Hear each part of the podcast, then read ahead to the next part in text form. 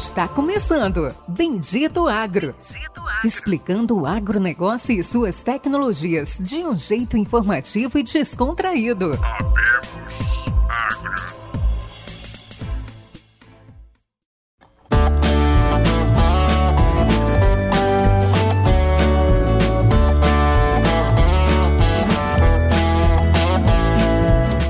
Todos os nossos amigos, nossos ouvintes. Está começando agora mais um podcast do Bendito Agro, o seu podcast de agrotecnologias, inovações, tudo que está acontecendo no campo no Brasil e no mundo. E hoje a gente tem um convidado, como a gente sempre fala, especial, vem de uma área nova, algo que acho que todos nós que estamos no campo, que estamos viajando, trabalhando, sempre se pergunta. Um convidado que vem um pouco da, do setor mais político, do setor mais de instituições políticas, vai dar uma aula de como ele está levando a inovação os setores políticos, como que está trabalhando, como que está atendendo as nossas necessidades. Hoje o nosso convidado é Otávio Seridônio, 37 anos, natural de Araçatuba, São Paulo, exalquiano formado desde 2005, foi presidente do IMEA por oito anos e quatro anos como CEO do Senar do Mato Grosso e atual diretor executivo do AgriHub. Fala, Otávio, dá um alô aí para os nossos ouvintes. Tudo bom, Pérez? Bom, Luciano, é um prazer falar com vocês e com seus ouvintes. É, esse tipo de meio de comunicação aí, os podcasts estão ganhando espaço e eu acho muito legal. Parabéns pela iniciativa aí e muito bacana participar de algo assim. Valeu. E como não poderia faltar, normalmente perdido em algum lugar no meio do mato, em alguma fazenda, lá no meio da Bahia ou de Goiás, nosso parceiro, nosso amigo, Luciano Carvalho. Fala, Luciano. Fala aí, pessoal. Sejam todos bem-vindos aí a mais um episódio do Bendito Agro. Muito obrigado, Taviano, de estar aqui com a gente hoje. Hoje eu estou em Posse, Goiás, Pérez. Estou civilizado hoje aqui. Vamos lá. Tá certo. Então vamos começar mais esse episódio. E a pergunta, Otávio, quem é o Otávio? Qual que é a função de diretor executivo da AgriHub? Vamos começar com você, nosso convidado. Tudo bem, bom, eu, vocês já me apresentaram um pouquinho, então eu nasci lá em Aracatuba, mas cresci aqui no Mato Grosso, minha família veio para cá no começo dos anos 90, e daqui eu voltei lá para São Paulo para estudar, né, onde aliás também minha família estudou, meu pai, minha mãe, meu avô, todos estudaram fizeram Exalc lá também, minha esposa. E daí voltei, né? Voltei lá em 2008 aqui para o Mato Grosso, passei, vocês falaram pelo e-mail, Senar, e a gente em 2016 começou um projeto do sistema FAMATO, que foi o AgriHub.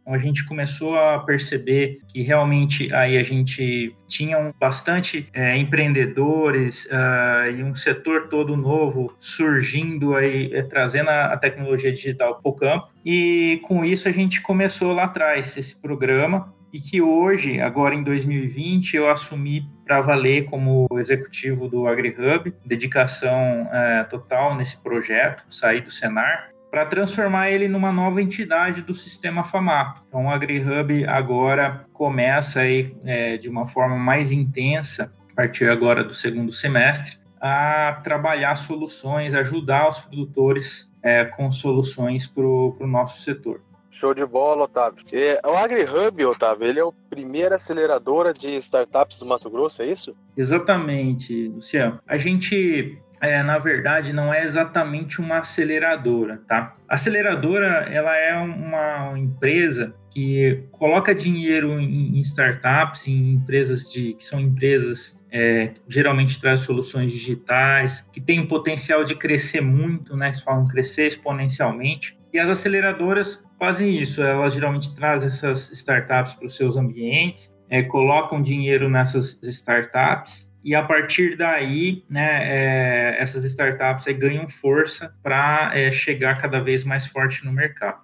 O AgriHub, na verdade, ele, ele faz uma ponte entre a solução digital e o produtor. Então, o que a gente faz, na verdade, é entender muito bem quais são os problemas dos produtores e, a partir daí, buscar essas soluções nesse meio empreendedor, que hoje já são diversas soluções, então o volume de soluções é muito grande e a gente entende que a gente precisa ajudar o produtor a conhecer essas soluções para poder adotar elas, tá? Isso é o, é o, trabalho que a gente veio fazendo, mesmo quanto projeto aí como AgriHub, é, através realmente de pesquisa. A gente tem uma pesquisa publicada sobre os problemas do campo, focando nos agricultores aqui do Mato Grosso. Uh, e a gente também né, fez ao longo aí de 2017, 18, 19 eventos no interior, levando essas startups, levando as empresas para que os produtores pudessem, enfim, começar a testar essas novas soluções. E algo que a gente fez agora, que já foi algo diferente,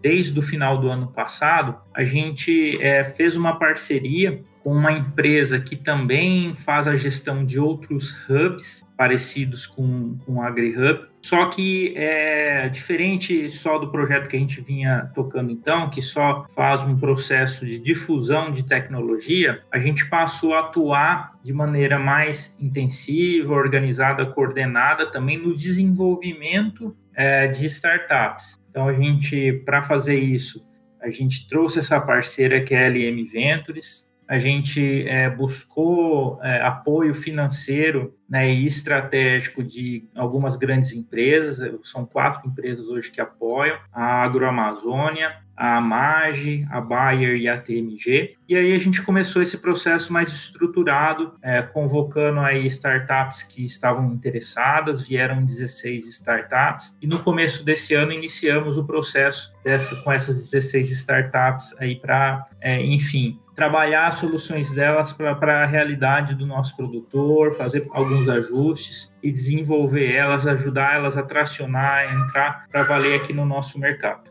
E, Otávio, essas. É, você citou quatro grandes empresas. Essas quatro grandes empresas que escolheram as startups, ou como que funcionou? Então, elas que fizeram a seleção, ou foi você quem faz a seleção? Foi feito a quatro mãos, Pérez. A gente, na verdade, o primeiro passo que a gente faz é, a gente já tinha feito lá atrás lá um diagnóstico dos problemas, das necessidades dos produtores, e a gente fez um processo semelhante com cada uma dessas empresas para poder entender quais são os principais gargalos aí que elas têm. Tá? E aí, juntando essa, essas demandas dos produtores com das empresas, a gente fez é, uma primeira filtragem, né? A gente teve um volume bem alto de inscrições na, nessa primeira chamada. Então, filtramos ali algumas empresas e aí, com esse filtro, a gente, a gente decidiu em conjunto aí quais entrariam uh, nesse primeiro ciclo e quais não. Então, foi, é assim que é o processo, é um trabalho várias mãos, é, e precisa ser assim também, até porque nessa fase agora que a gente está, é a fase de justamente é, discutir esses testes com as empresas que receberão essas startups, né, para poder rodar os projetos dentro da casa delas. Show de bola. Para ficar claro, então, não é uma incubadora nem uma aceleradora, é um hub de inovações, é isso? Exatamente. É, diferente da, da aceleradora, né, é, coloca o dinheiro e fica com um percentual societário da startup, a gente é o que a gente chama de equity. Então a gente ajuda a dar estrutura, o local para ela se instalar aqui no Mato Grosso, né, aqui em Cuiabá, é, e ajuda com processos de mentoria, enfim, com processos até semelhantes com o que a aceleradora faz em termos de conteúdo para ajudar a startup é, mas a gente não tem um investimento em recursos é, nessa fase e a gente, a gente também não fica com nenhum percentual societário da startup. Então, é algo que realmente é, é interessante para todo mundo, né? É, principalmente, acredito que pela possibilidade, então, de estar no Mato Grosso, de conhecer os produtores daqui, né? Os problemas deles. É, isso, isso tem atraído bastante atenção, já que o nosso agro aqui é bem forte. E não é por menos que a gente tem, né? Das 16 são é, quatro aqui do Mato Grosso e 12 das 16 são de outros estados. Entendi. E uma pergunta: qualquer produtor, vamos dizer assim, que a gente tem alguns grandes é, ouvintes que ouvem a gente, alguns grandes produtores, vamos dizer que eles ouvem esse episódio e eles podem ir até o AgriHub e conhecer essas empresas, podem até chegar e falar assim: Otávio, eu tô com um problema assim, Sapezal, ou um problema uh, dessa forma aqui no Vale. Existe alguma empresa que consegue me oferecer essa solução? Eles podem, os produtores podem ir até o AgriHub buscar uma solução, buscar uma consultoria, uma ajuda? Pode sim, Péricles. A gente está lá no prédio da FAMATA. No, no, exato momento, né, está fechado devido ao coronavírus, né, mas assim que as coisas retornarem aí ao normal, se é que a gente vai retornar uma normalidade, pelo menos vai ser diferente, né? Mas a gente vai estar lá, o produtor vai ser atendido. É, agora, se o produtor desejar conversar com alguma startup em específico, é importante ele entrar em contato antecipadamente porque uh, as startups não necessariamente elas ficam aqui, às vezes elas trazem uma pessoa para cá só e essa pessoa é, também tem a função de viajar, visitar os produtores, acompanhar os testes em campo, então não necessariamente essa pessoa estará lá é, para atender no, em qualquer dia que o produtor for, tá? Então é importante isso mas o AgriHub vai estar lá é, aberto sempre, é, o nosso programa Space também, e, e, sempre que o produtor precisar, a gente vai estar à disposição. Otávio, uma curiosidade que me surgiu é, em alguns episódios para trás aí, nós até entrevistamos é, uma aceleradora de Agritex aqui da, do oeste da Bahia e ficou bem claro como que, como que isso tudo é monetizado, né? No caso de vocês, no caso da AgriHub, quem paga a conta? Ou seja, assim, ah, como vocês não pegam um percentual da, da aceleradora, então vocês realmente estão buscando resolver os problemas no campo, os problemas dos produtores e vocês têm esses parceiros. Mas no final da conta, como que isso é monetizado e quem que paga toda essa estrutura e paga a conta? É, o programa do Space, do Hub mesmo, de desenvolvimento das startups, ele tem que ser pago com dinheiro dessas empresas, tá? E qual que é a vantagem? Por que, que as empresas pagam, né, e, e vem valor nisso? A gente está com grandes empresas. Eu acho que o principal ponto é que, primeiro, a gente consegue é, desenvolver é, ações de inovação em focos que geralmente essas empresas elas não têm como core delas, como principal é, produto, valor. Então a gente trabalha a inovação nesse outro ponto.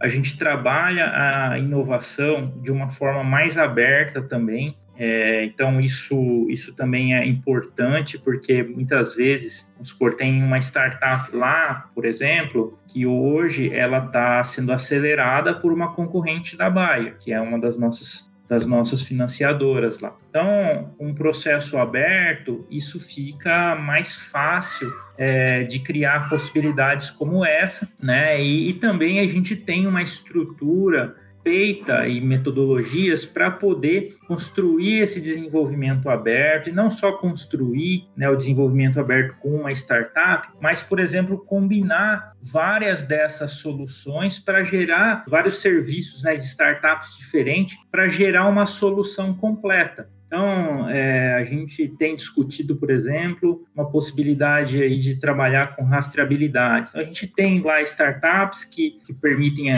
fazer as anotações de campo, a gente tem startups que fazem a parte logística, a gente tem aquelas também que é, atuam em outras etapas também do, por exemplo, beneficiamento de sementes, uh, com máquinas específicas. Quando você combina as soluções dessas startups, é, aí a gente pode ter, às vezes, uma solução completa e isso é mais fácil de ser feito, ser construído num ambiente de inovação colaborativa como o nosso, que a gente entende que às vezes foge muito do negócio dessas empresas para construir. Então, é, é, por isso que mesmo a gente sem investir ali nas startups, sem ter a possibilidade de ganhar é, diretamente com o crescimento delas, ainda assim é possível sustentar com recurso privado né, esses projetos e fazer o desenvolvimento das tecnologias. E na parte de difusão, que a gente segue de forma separada, é, a gente tem também a ajuda financeira do Senar, que é o Serviço Nacional de Aprendizagem Rural, e a gente tem procurado também outros fundos. É, existem vários fundos hoje que podem ajudar aí a desenvolver alguns trabalhos em amplo mais espectro aí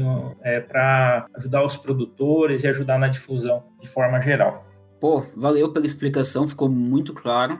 É, acho que ficou claro para todos, todos os ouvintes, como que funciona o AgriHub, como é que ele, quem paga a conta, como diz o Luciano, ali ficou, então são as grandes empresas que vão buscar usar esse conhecimento, as ferramentas das startups e também alguns outros fundos, também a parte de difusão ali, igual você citou do cenário. Mas... Eu só queria comentar, Pérez, antes de você continuar aí, que a maneira, eu achei muito interessante, Otávio, a maneira como vocês fazem a seleção, né? É, eu acho que melhor até do que abrir um edital e ter vários inscritos e fazendo a seleção, vocês buscam aquilo que um foco ponto de dor mesmo no mercado, um foco ponto de dor do produtor, dos parceiros, né? Tem aí TMG, Bayer, outros que você citou, mas eu acho que o filtro ele fica mais seletivo, não é isso, Otávio? Sem dúvidas, esse filtro ele é bem importante. A gente, lógico que é, esse filtro a gente às vezes não consegue é, ter isso perfeito, né? Porque a gente olha para uma startup e imagina que ele pode atuar naquele ponto, mas a gente só vai saber mesmo se isso vai dar certo quando ele estiver junto da gente, né? É, a startup estiver junto. Aí às vezes pode é, realmente atacar, sanar aquela dor, ou pode dar uma solução diferente, né? Ou às vezes aquele, aquilo que a gente imaginou que poderia ser feito, né? Não, não, não dá para ser atacado daquela forma. Então é bem importante isso. A gente trabalha já, já no, nessa seleção, já fez uma matriz, né? De todos os problemas identificados com essas possibilidades. Antes de, de finalizar, inclusive, a gente já tinha é, para falar para os parceiros, olha, esse problema aqui, por exemplo, não vai ser, a gente não vai conseguir atacar nessa rodada, vai ter que ser vir numa, numa próxima. Enfim, acho que é, é uma, é uma forma mais objetiva e mais eficiente aí da gente trabalhar assim.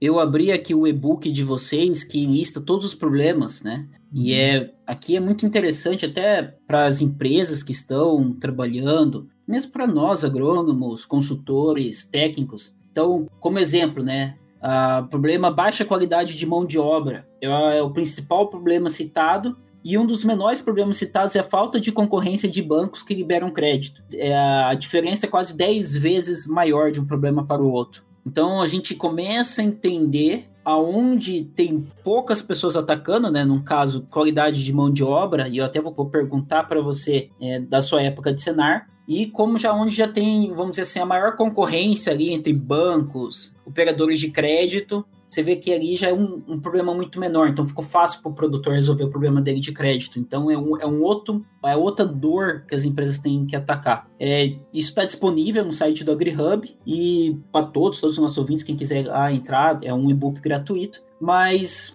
Otávio, eu gostaria de perguntar para você agora que eu vi que o maior problema é a baixa qualidade de mão de obra. Você ficou quatro anos como CEO e você tem CEO do Senar e você tem essa visão de futuro, visão de inovação. Como que você trabalhou dentro do Senar para resolver esse problema de baixa qualidade de mão de obra? Que, que, como que você trouxe a inovação para dentro do Senar? Bom, Pérez, é, esse é um desafio que eu não resolvi, né? E, e que ainda vai demorar um pouco para a gente conseguir resolver. Porque começa que a gente tem alguns problemas é, da base educacional, né? Hoje a gente sente isso na pele, é, a gente já acompanhou, na época do cenário, acompanhava alguns indicadores gerais, e quando a gente via, por exemplo, no exame do INEP lá, que era do próprio governo federal na época, falar que só 10% dos alunos, alunos que estavam no nono ano, na, em 2013, só 10% desses alunos eram proficientes em matemática, você vê o desafio que é. E o grande ponto, né, quando a gente fala de educação, começando aí pela base,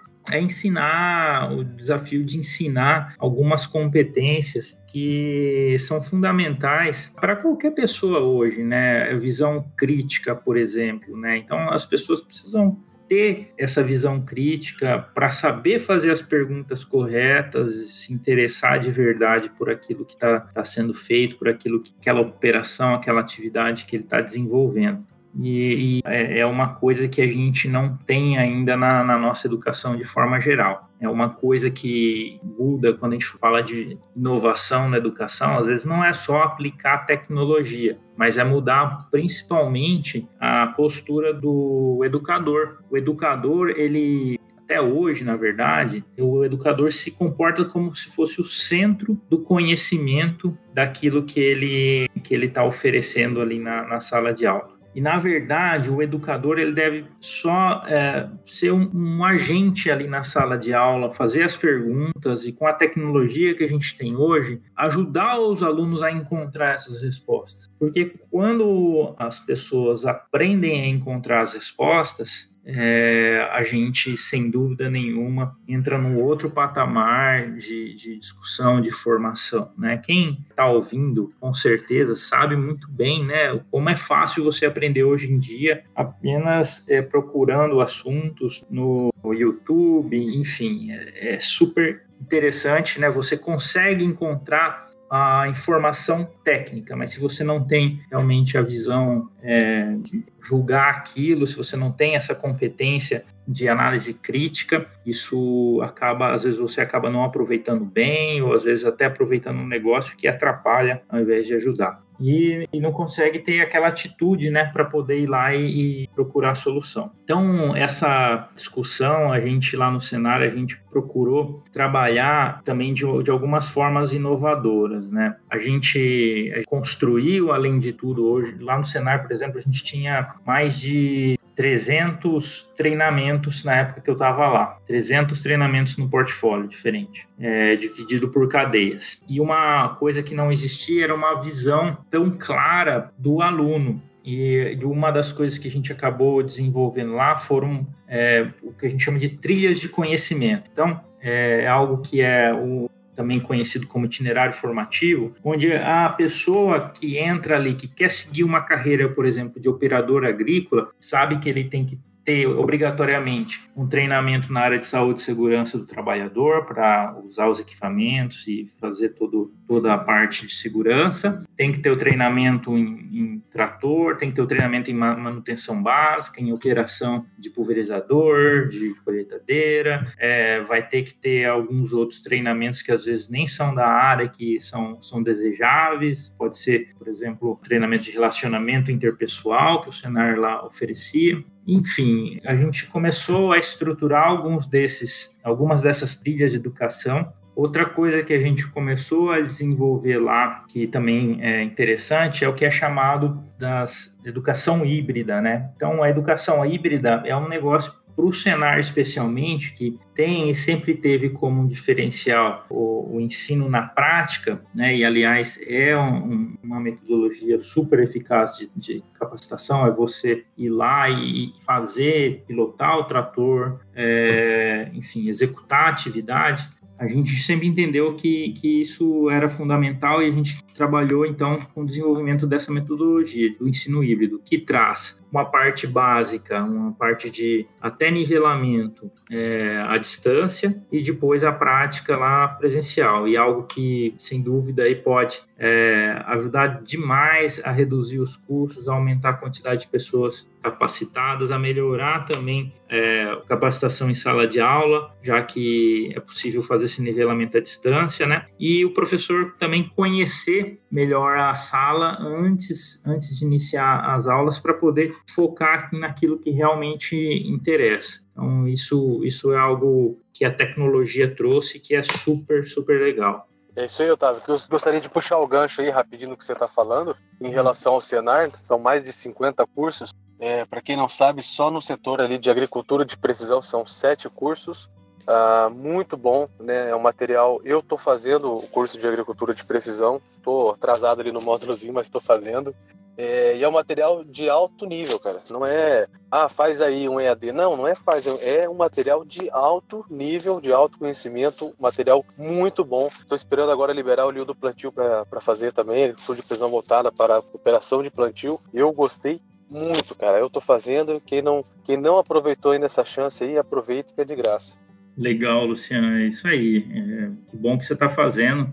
Boa surpresa aí. O Senar tem material de qualidade, bons professores. E aí, para puxar o gancho, também tem uma questão muito importante que a gente trouxe até, Luciano, que é o seguinte: mesmo tendo bom material e bons professores, desde que a gente começou lá, a gente percebeu o seguinte, entrevistando esses instrutores, eu falo assim, Otávio, às vezes eu volto numa, numa comunidade, principalmente quando é pequeno agricultor, assim, é, eu volto nesse lugar já há 10 anos e tudo que a gente ensinou lá não ajuda os caras a, a melhorar, a realidade deles não mudou. E a gente, é, a gente tem, tem essa, e realmente é, é verdade, né? A educação tem um papel fundamental no desenvolvimento das pessoas, das empresas, de todo o nosso ecossistema, né? Só que a educação é uma parte disso.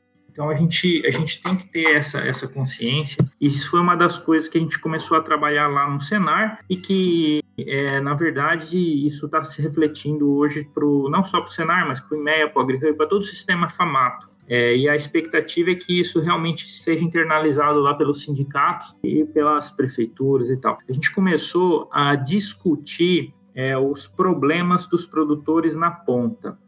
Então, é, essa abordagem que a gente fez, a gente gerou esse relatório que o Pérez estava acessando ali, a gente começou a fazer algo parecido pelo Senar, para justamente né, ter, é, ao invés do Senar ir lá e abrir uma, uma cartilha com, com o volume de treinamentos que o Senar tem, com o nome dos treinamentos e perguntar quem queria o quê, a nossa abordagem é, mudou para ir lá discutir quais eram os problemas da região, de cada cadeia, e a partir daí construir uma sugestão de solução para eles. Para que a gente pudesse oferecer o que tem de melhor do cenário do sistema FAMATO, é, como um todo. Então, isso é uma abordagem que a gente está internalizando também no AgriHub, uma vez que é identificado ali um problema específico daquele município, tá? Quais são as soluções tecnológicas que o AgriHub pode oferecer para esses problemas? E não só o AgriHub, mas a Famato, IME, é, e o próprio Senar. E também para que eles entendam que parte desse, de, dessa solução ela tem que ser feita por agentes locais, sejam eles privados ou sejam públicos. Né? Então é isso. Não adianta o cenário oferecer um curso de tratorista para quem não tem é, um trator. Então, o primeiro passo seria entender por que, que eles não têm um, trator. É falta de crédito? Qual que é o problema? Quem ali da, da comunidade poderia fazer um, um projeto de crédito? É a prefeitura, é, de repente uma empresa que está vinculada a esses produtores, né? uma cooperativa, alguém? E a partir do momento que eles tiverem um equipamento desse, agora vão querer conectar ele na internet, vamos supor, mas não tem solução de internet. Então, que solução que o AgriHub pode ir lá e oferecer para trazer essa conexão e aproveitar essas informações? Né? E, e, aí vai, pode surgir algum problema aí de regulação, que é onde a FAMATO atua, né? fazendo o lobby para poder melhorar o ambiente de, de, trabalho dos agricultores, dos pecuaristas, enfim. A gente vai é, trazendo essas informações e as soluções, mas trabalhando, no caso do Senar, com a educação como parte da solução. É, e isso é muito importante ser colocado dessa forma. E falando de conteúdo aí, falando de, de YouTube, Otávio, eu vi que recentemente vocês lançaram aí o, o AgriHub Play, não é isso? Exato, lançamos o AgriHub Play. É, o AgriHub Play, uma plataforma nova de conteúdo também. Então, a gente, é, nessa plataforma, a gente quer fazer duas coisas. A primeira é o que está óbvio ali, né, que é oferecer vídeos. Vídeos com lives, que foi onde a gente começou. Vídeos também que possam tirar algumas dúvidas básicas. Hoje, inclusive, está saindo aí um vídeo é, falando sobre, sobre alguma dúvida legal aí da, da parte de clima, que é o Nowcasting. A gente entrevistou o executivo lá do, do Clima Tempo, é, e ele respondeu isso para a gente, deve conversar com outras empresas. E acho que uma coisa bem legal que a gente está fazendo também é a parte de, de review né, dessas tecnologias. Então a gente criou ali um, uma estrutura para poder avaliar as tecnologias e a, e a ideia é oferecer isso para que, assim como uma pessoa entra no YouTube para poder decidir qual é o melhor celular para ela comprar, que ela possa entrar também para verificar qual é a melhor tecnologia. E a partir daí, né, ir criando é, essa massa de informação para escolher. E nesse processo de escolha, a gente começou a oferecer também, é, construir outras soluções. A gente está construindo essa plataforma para que as pessoas possam entender o seu nível de maturidade. Então, o que, que eu, a gente espera com isso? A gente espera que a gente consiga oferecer, por exemplo, no caso de soluções de gestão de propriedades, oferecer uma, uma solução simples para quem está começando, para quem está ali com uma caderneta, quem está uma planilha de Excel, para ele dar o primeiro passo ali com uma tecnologia um pouco melhor e oferecer uma solução tipo um ERP, uma solução mais complexa, uma solução que demande pessoas e tal, para quem realmente já está mais maduro. Então, avaliar bem esse nível de maturidade e avaliar também as preferências de cada produtor. O produtor precisa tomar essa decisão, a gente precisa ajudar ele a tomar a decisão de uma forma mais consciente, é, e aí a gente tenta justamente entender isso. O que, que é mais importante para o produtor? Que a solução seja muito barata ou que tenha, por exemplo, a melhor assistência técnica, ou que tenha mais funcionalidades complementares. Então, na hora que a gente coloca tudo isso na mesa, e ajuda o produtor a, a, tomar uma decisão um pouco mais racional, é, a chance de sucesso aumenta. E é isso que a gente espera com essa plataforma do Play também. Fantástico, muito legal a ideia de vocês, parabéns. Fantástico, eu até tava mandando mensagem aqui pro Luciano aqui no privado. Putz, cara, que ideia legal essa do, do review, né? Todos os produtores estão sofrendo, todos os clientes estão sofrendo. É muita tecnologia, muita empresa e não tem uma forma. E não tinha ninguém fazendo avaliações. Então, realmente é de grande. Acho que vai ajudar muito todos os, todos os trabalhos de campo. Mas, Otávio, é, quero avisar aqui para todos os nossos ouvintes, antes de eu fazer essa pergunta para Otávio, eu fui estagiário do IMEA uns 10 anos atrás, e o Otávio foi presidente do IMEA por oito anos, não presidente, mas foi presidente do IMEA por alguns anos, começou como analista, e Otávio, uma coisa que eu percebi, que tudo, Senar, IMEA, agora o AgriHub, tem muita... Estavam sempre juntos ali da FAMATO, Uhum. E como que é essa ligação? Conta um pouco de como foi essa evolução do IMEA e como que parece que sempre vocês estão tendo o apoio político ali da FAMATO, fazendo lobby, trazendo inovações para o setor do agro do Mato Grosso. É, acho que ficou muito grande a pergunta, mas conta um pouco do IMEA e como está envolvida a FAMATO, e depois a gente pergunta mais da FAMATO. Bom, Pericles, primeiro eu vou ter que corrigir você um pouquinho, porque na verdade eu não fui presidente, eu fui superintendente. Essa correção aí é importante, porque o presidente da federação ele justamente é o presidente do conselho de todas essas instituições, do Senar, do IME e do AgriHub.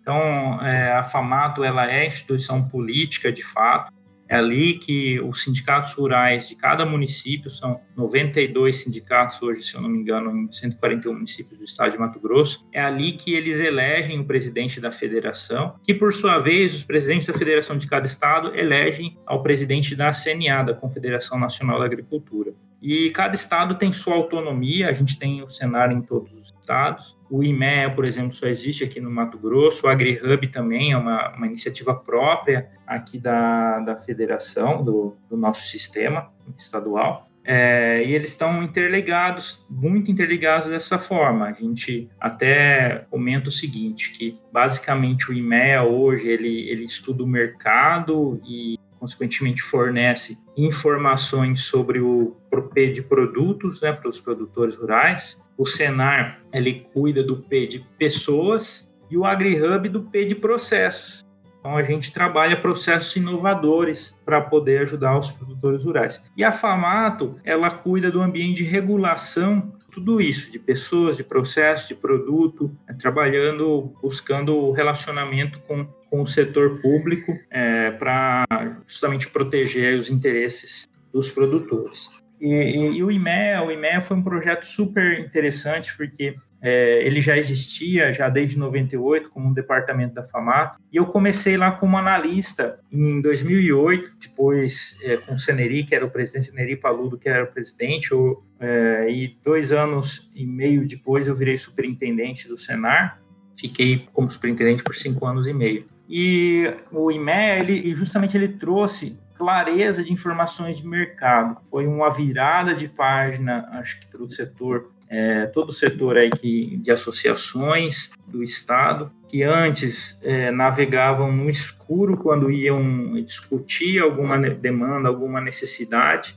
com o setor público. E a partir, então, da, da criação do IMEA, não só a gente começou a oferecer informações de qualidade, informações básicas como preço, como, é, enfim, as informações sobre exportação, importação, todas as informações que estavam ali já disponíveis, mas que o produtor tinha dificuldade para interpretar. E o MEA também ajudou muito a, a melhorar os indicadores públicos que, que servem para fazer política, com as áreas plantadas, né, a colheita, as perdas, os prejuízos e, consequentemente, a, a, melhorar as políticas. Então, a gente participou ali, a gente ofereceu informações técnicas para basear discussões que aumentaram o prazo de financiamento, que ajudaram a reduzir juros, é, que ajudaram, a, enfim, de maneira geral, a agropecuária como um todo. Então, o, o IMEA, através de um processo né, sistemático de coleta de informações, de análise, de elaboração de relatórios, veio conduzindo, trazendo informações para poder ajudar o produtor, a federação e, consequentemente, o produtor rural. É isso. Obrigado, Otávio. E é incrível como uma coisa que a gente está falando é um ciclo, né? Como tudo que está dentro da FAMATO, um vai ajudando o outro. Então começou com a organização das informações, que depois pensa também no como o que era necessário, o que estava acontecendo, que começou a ser feito com a política e usando essas informações. Depois foi para a educação e agora está começando a parte de inovação e tecnologias com a AgriHub. Você pode também existe algo algum projeto futuro que é um novo, uma nova parte desse ciclo dentro da Famato, Otávio? Ou você tem alguma visão qual que vai ser o futuro dessa, dessa parte organizacional de dentro da Famato?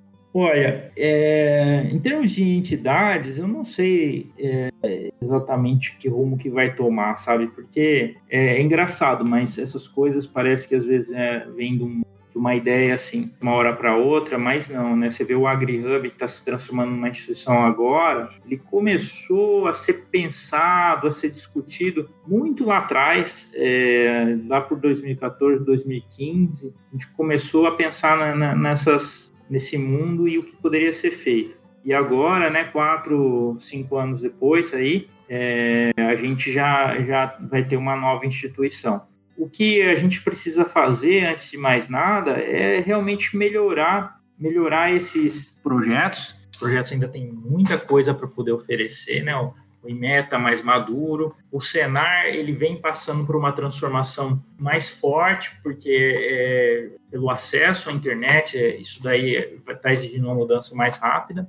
É, e o AgriHub, naturalmente, aí mais ainda, né? Uma mudança que é, faz parte do seu negócio em si. Mas acho que o, a grande, o, o principal ponto aí que, que acho que o sistema tem que passar agora é por um aumento da participação das pessoas. Isso é algo que, que a gente percebeu e que passou a ser parte fundamental desde o momento que deixou de ser obrigatório o pagamento da taxa sindical. Ela já não é mais obrigatória, já é, faz um tempo aí, desde 2018, se não me engano, 17 ou 18, é, e isso mudou o relacionamento dos sindicatos com os produtores. Hoje a gente precisa conhecer muito bem cada produtor e cada necessidade, né? Cada cada problema, o problema de cada um ali, para poder ajudar eles na orientação da solução. E eu acho que isso é um trabalho a ser feito aos poucos. Então, uma coisa importante que a gente tem feito e que acho que deve ganhar cada vez mais destaque são os trabalhos de formação de liderança, é, mas de lideranças mais ativas mesmo, né, ajudando as pessoas a participar mais das suas comunidades, da solução delas e a partir daí, conseguindo construir tudo isso, as demandas, as necessidades de criar uma nova instituição, ou até de fechar, né? Porque dependendo de quão eficaz for o trabalho dessas lideranças no interior, por exemplo, às vezes tem trabalhos que a gente faz hoje que não serão mais necessários. E, e isso é bom, isso faz parte da evolução, é, mas esse seria talvez o grande desafio futuro melhorar a participação. E isso é importante não só para o, eu vejo não só para o ambiente político institucional aqui do, do agro, Mato Grossense, mas do Brasil e do ambiente político como um todo, né? A gente precisa é, realmente participar mais, ser mais colaborativo tudo que a gente fala de construção pública. Maravilha, Otávio. Eu acho que muito sentido isso tudo que você falou. Acho que cada vez mais a interação entre entre o privado e o público está se fortalecendo e trazendo cada vez mais soluções. Né? Ainda falta muita coisa, a caminhada ainda é longa, né, Péricles? Exato. Isso é um ponto de ideia. É engraçado o Otávio falar nesse momento no país. As pessoas reclamam muito da política, mas elas não se aproximam ao ponto de realmente é, buscar fazer alguma diferença, tentar entender e participar. E é realmente é muito bom saber que tem pessoas como você lá dentro, Otávio, que buscam ter acesso, mas trazer mais para perto as pessoas que estão envolvidas, para realmente elas poderem participar, ajudarem na tomada de decisão, ajudarem entender todo o processo, porque realmente faz é bom para ambas partes, tanto para o público quanto para o privado. Mas vai lá, Luciano, faz sua pergunta. É isso aí, isso aí que vocês falaram. Acho que a caminhada ainda é longa, mas uh, o cenário é positivo. E acho que isso que é importante. Acho que essa inter-relação ela tá melhorando cada vez mais. Sem fazer politicagem, mas eu vejo as coisas numa, num cenário muito positivo ultimamente.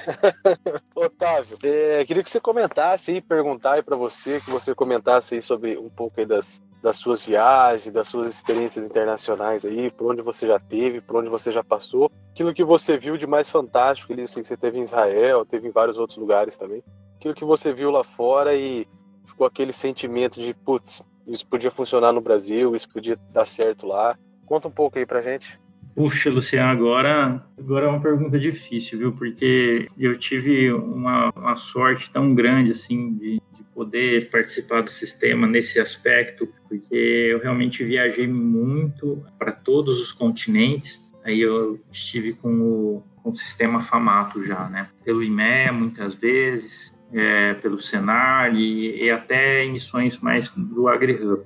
Mas pensando nessa perspectiva de tecnologia, a gente teve especificamente né, lá no Vale do Silício, isso foi bem interessante, bem legal ali o, o trabalho deles, é, conhecer um pouco das empresas. Israel, você comentou, na Índia a gente teve também, e por último a gente teve uma viagem meio híbrida que a gente visitou um pouco de coisa lá na Austrália.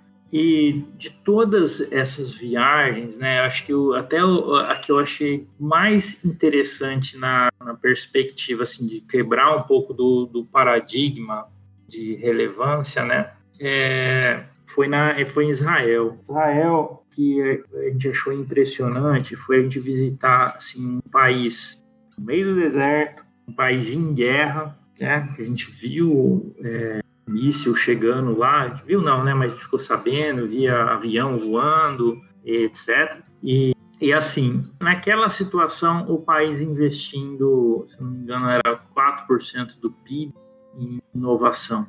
Um monte de empresa, educação muito forte e etc. E isso não, eu, eu não digo isso assim como naquela perspectiva que eu acho que a gente tem que tomar um certo cuidado de ver um país lá, o governo investindo e acha que ah, o governo aqui tem que sair investindo igual e tal e coisa. Não, não é por isso, não é essa a minha observação, mas é da seriedade, do quanto que isso é importante. E se é importante para um governo, vai, é importante para uma empresa também, entendeu? Se um país, se um país vê isso como estratégico, como algo que fundamental para o futuro dele, cara, uma empresa tem que estar tá super consciente disso e, e, também procurar estar tá perto, investir, fazer a sua parte para poder trazer tecnologia para o seu negócio, fazer com que a tecnologia gere valor para os seus clientes, para o seu negócio. Então, acho que Israel teve, teve isso, isso e essa cultura, né? A cultura deles é fantástica nesse aspecto, né, cara? Os caras sei lá, os caras entram, vão para o exército, aquela coisa militar, ficam lá dois, três anos, é, mulheres acho que são dois anos, e homens três, se eu não me engano, e depois disso os, os caras, a maioria, né, vão, por, vão fazer um mochilão, ficam um ano viajando. Então já é uma, uma, é uma cultura muito inovadora, são pessoas que conhecem muito o mundo e que é, colocam a inovação assim como algo fundamental. E essa cultura, nada muda mais um país, uma empresa do que a cultura. Você pode fazer a melhor estratégia, mas é isso. A cultura come a, a estratégia no café da manhã. E, e, desenvolver isso, isso nas empresas e no país é algo que muda a realidade. É isso, acho que, Otávio, quero agradecer. Você puxou uma das frases mais fantásticas. Você vê que a gente vive falando de política, então tá aí um, um, uma pessoa fantástica que tá dentro da política, o Otávio. E ele citou ali, você viu que ele passou pelo Senar, pelo IMEA, agora na frente do AgriHub. E no final do dia, a cultura, né, a parte da cultura nossa, de buscar, de querer, que faz toda a diferença. Então, acho que esse fica aí como recado final desse episódio. A gente está chegando ao fim, né? é uma tristeza para os nossos ouvintes, está sendo um, um, episódio de muito aprendizado, acho que de muito valor para as pessoas entenderem o que acontece dentro da FAMATO, dentro das instituições públicas, do agronegócio do Mato Grosso. Luciano, você tem mais alguma pergunta para se fazer ao Otávio? Ou a gente pode ir para os nossos recados finais? Félix, na verdade, tem mais um monte, né? A gente podia ficar aqui mais uma hora batendo um papo. Não, eu queria perguntar pro Otávio, é, ele que está no, num hub aí de, de tecnologia, é, pensando aí para os próximos anos, eu não vou. Já tentou estabelecer quantos anos é, é futuro, mas não dá. Então, cada um tem uma visão, cada um tem um pensamento sobre o futuro diferente, né, Otávio? Mas eu queria que você, de uma forma assim, aquilo que você enxerga hoje, que você acredita que faz mais sentido para nós no futuro, aquilo que está dentro aí da, da AgriHub, o que, que você vê que vai ter um salto, um avanço mais rápido para o futuro? Ó, falando de tecnologia mesmo, aquilo que vai ajudar a virar a curva, né, de, de adoção, de e realmente de resultado, eu acho que o que deve fazer isso é a, a inteligência artificial. Por que eu falo isso? Porque hoje a tecnologia está aí, ela está disponível, só que aí a gente volta um pouco naquela conversa da, da educação, da cultura e tudo mais. Quem consegue tirar valor da tecnologia é basicamente quem é tarado por tecnologia, quem gosta, quem estuda, quem corre atrás, quem é bom tecnicamente e gosta de tecnologia, sabe? Gosta de e tem um feeling também para isso, tal. Então, ainda depende muito disso e por isso a tecnologia ela ainda não entrou e não mostrou todo o resultado possível. E a inteligência artificial vai ajudar nisso, a não só entregar um mapa, entregar uma informação, mas já entregar uma pesquisa, dizer o que tem que ser feito, ser o consultor do cara ali online,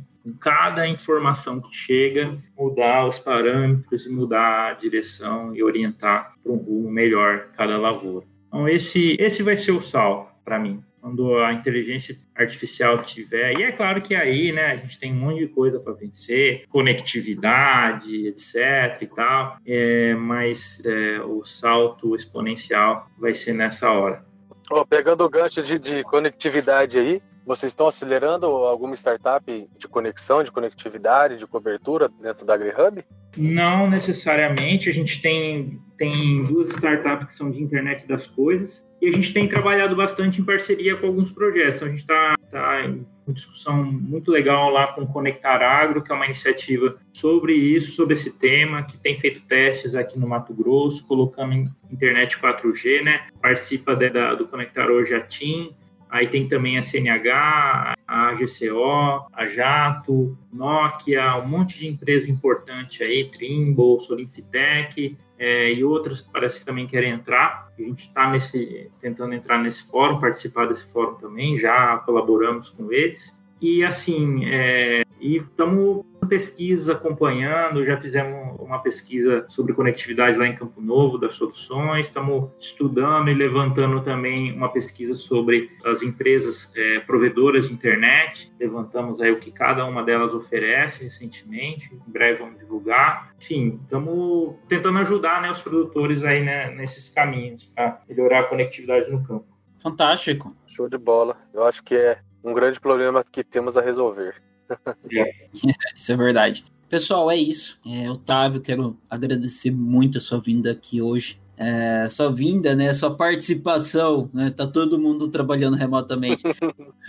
Essa gravação desse episódio ficou show, ficou faltava alguém do meio político, do meio da parte pública, a vinha conversar. Eu acredito que a gente tem vários, mais uma vez eu sempre cito, tem ali o pessoal do Mazuti, pessoal de Sheffer, pessoal dos grandes grupos, muita gente que vem, conversa com a gente, consultores, e eu tenho certeza que todos eles vão ter mais interesse agora quando vierem para Cuiabá visitar, de, de marcar uma reunião com a AgriHub, talvez buscar soluções, buscar participar mais, estar tá mais próximo da Famato. Então é um, é um grande prazer estar aqui, ouvir toda a sua história, seu conhecimento. E pessoal, quero pedir a vocês, todos os nossos ouvintes, compartilhem esse episódio, curta, se inscreva na nossa na nossa rede. A gente está em 13 agregadores de podcast, estamos em vários, estamos finalmente, acho que hoje a gente é o terceiro maior podcast do agro. Então nos ajude aí, vamos botar a meta de chegar em primeiro, né, Luciano? Não, colocar em segundo, daí como diz, e dobra a meta. Dobra a meta quando atingir a meta, isso aí. Exatamente, daí a gente vai para primeiro. e gostaria de ouvir aí os recados finais, a, a mensagem final sua, Otávio, é, uma mensagem final para os nossos ouvintes e uma mensagem final sua também, Luciano.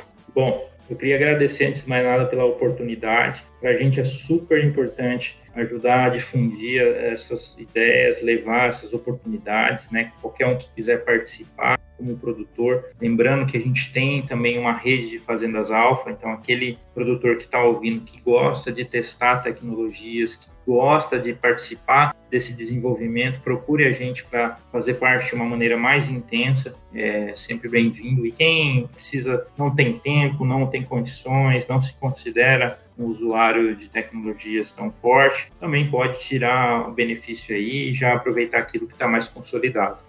Enfim, as empresas também, a participação é, é aberta, quem quiser estar junto aqui do AgriHub Space. É, é um prazer falar com vocês, todo o sistema está à disposição. Parabéns mais uma vez pela iniciativa, Périx, Luciano. Né, o Périx foi estagiário do IMEA, é, tem um podcast, a gente tem o Paulo, também trabalhou lá no IMEA, né? que também tem um outro podcast muito legal. É, então eu fico feliz também por de alguma forma aí é, indiretamente ter ajudado, ter influenciado um pouquinho aí na, na vida de vocês. Tenho muito orgulho de quem saiu e a gente vê aí brilhando. Obrigado, pessoal. Até mais. Obrigado, pessoal. Fica aí, não esqueça lá de, de nos seguir e nos favoritar ali no seu agregador de podcast. Isso para nós é muito importante.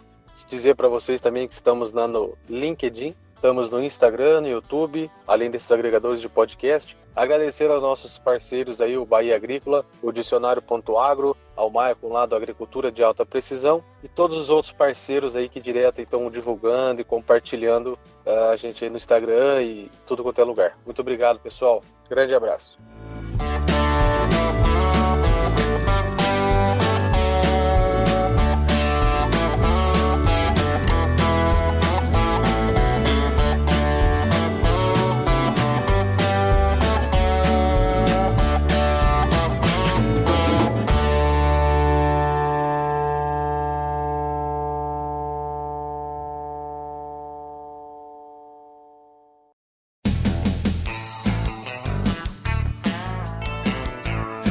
Você ouviu Bendito Agro. Acompanhe o nosso programa nos principais aplicativos de podcasts e fique por dentro das tecnologias envolvendo o agronegócio.